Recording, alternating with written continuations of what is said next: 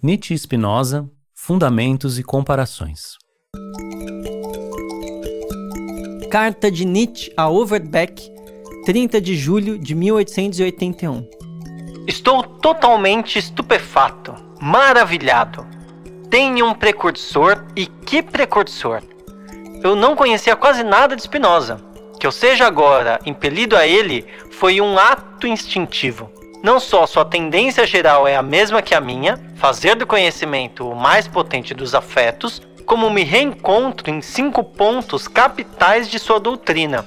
Este pensador, o mais fora da norma e solitário, é-me nesses aspectos justamente o mais próximo.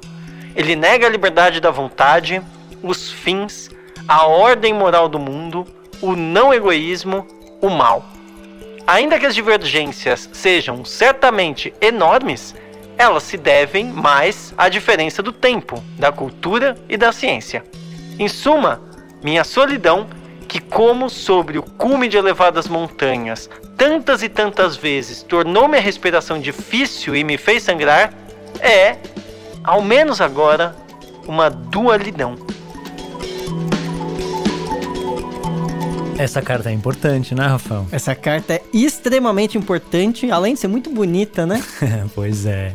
É isso, gente. Essa é a nossa pequena introdução à reedição desse curso que nós demos em 2018 e tava lá guardado nas gavetinhas do site e a gente falou, poxa, vamos, vamos transformar em áudio esse curso para recuperar esse material. Esse material era muito legal porque partia justamente dessa carta do Nietzsche que a gente leu no começo, né, notando as semelhanças que ele, do pensamento dele com o pensamento de Spinoza. Então partia dessa carta, levantava os pontos que essa carta traz e dava uma aula de cada autor para tentar mostrar onde esses pontos se, se tocavam, né? Eu acho Nietzsche e Spinoza pensadores completos em si mesmos. Então é possível estudar Spinoza e é possível estudar Nietzsche sem nunca fazer uma referência um ao outro. Só que são dois filósofos que estão sendo mais estudados, né? Eu acho que tem um movimento atual de, de se interessar por esses dois filósofos e quando isso acontece é meio que inevitável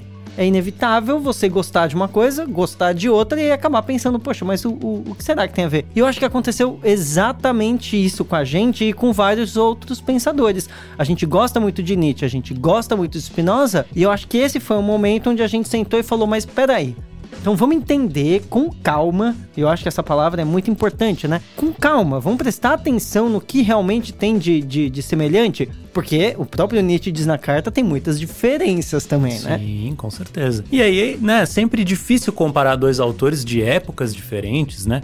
O, o Spinoza holandês no século XVII, o Nietzsche alemão no século XIX, né? São épocas diferentes, são pensamentos diferentes. Mas a questão é que eles se tocam em pontos muito fundamentais. Por isso o curso que a gente montou chama Fundamentos e Comparações, porque comparar algumas coisas dele mostra que eles estão de acordo em determinados fundamentos mesmo, que coloca de alguma maneira a filosofia deles próxima em vários aspectos. E aí por isso a gente dividiu o curso em oito aulas, né? Essas oito aulas, elas estão apoiadas nessa carta, né? Isso. Elas pegaram temas que o Nietzsche notou e aí a gente deu uma aula, né? Cada um de nós deu uma aula de um autor. Eu dei as aulas de Spinoza, o Rafael deu as aulas de Nietzsche. Então, sobre oito temas. São oito temas, a gente compara o, um conceito em cada filósofo e no final a gente meio que se junta para trazer meio que as conclusões possíveis é, dessas duas comparações, Verdade. né? Verdade.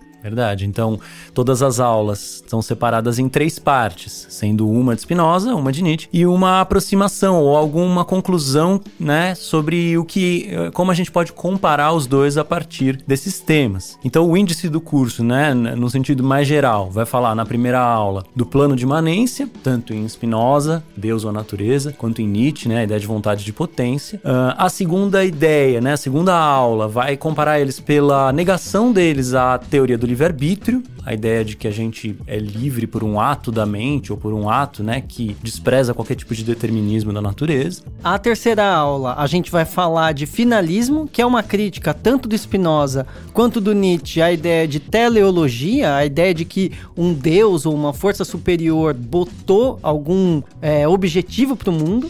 A quarta aula, a gente vai falar de moralismo, onde o Nietzsche é muito conhecido, mas o Spinoza também tem muito a falar, principalmente quando ele trata da questão dos afetos e de como eles são moralizados. Na quinta aula, a gente vai tratar do tema do desinteresse, ou não egoísmo, como apareceu na carta, né? Que é um tema muito importante na filosofia nietzschiana e que na filosofia de Spinoza tem até um nome latino para isso, que é o nome de conatus, né? Ficou famoso com esse nome, o conceito. Na sexta aula, a gente fala do mal e da suspeita desses autores sobre a existência de, um, de uma força que se possa chamar de mal, ou de algo que possua uma essência malévola em si mesma, né? Então, uma crítica dos autores a esse tema, né? E aí, para ir finalizando o curso, tem as duas últimas aulas. A sétima aula a gente vai falar de conhecimento, que aliás, o Nietzsche fala que é onde eles são mais próximos, porque os dois fazem do conhecimento o mais potente dos afetos, e isso é muito verdadeiro, isso é muito preciso. E na oitava oitava aula, a gente vai falar sobre ética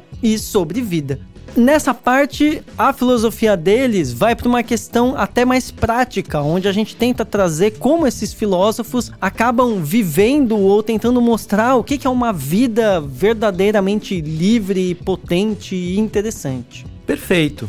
Então a gente espera muito que vocês gostem desse curso. Esse curso ele já é um pouco antigo, vocês vão ver que os Rafés do passado falam um pouco diferente, mas eu acho que isso tem um grande valor. Era uma época que a gente estava muito, muito movido por esses autores. Então é isso. É uma época diferente, mas eu acho que Nietzsche e Spinoza continuam sendo muito importantes no, no site.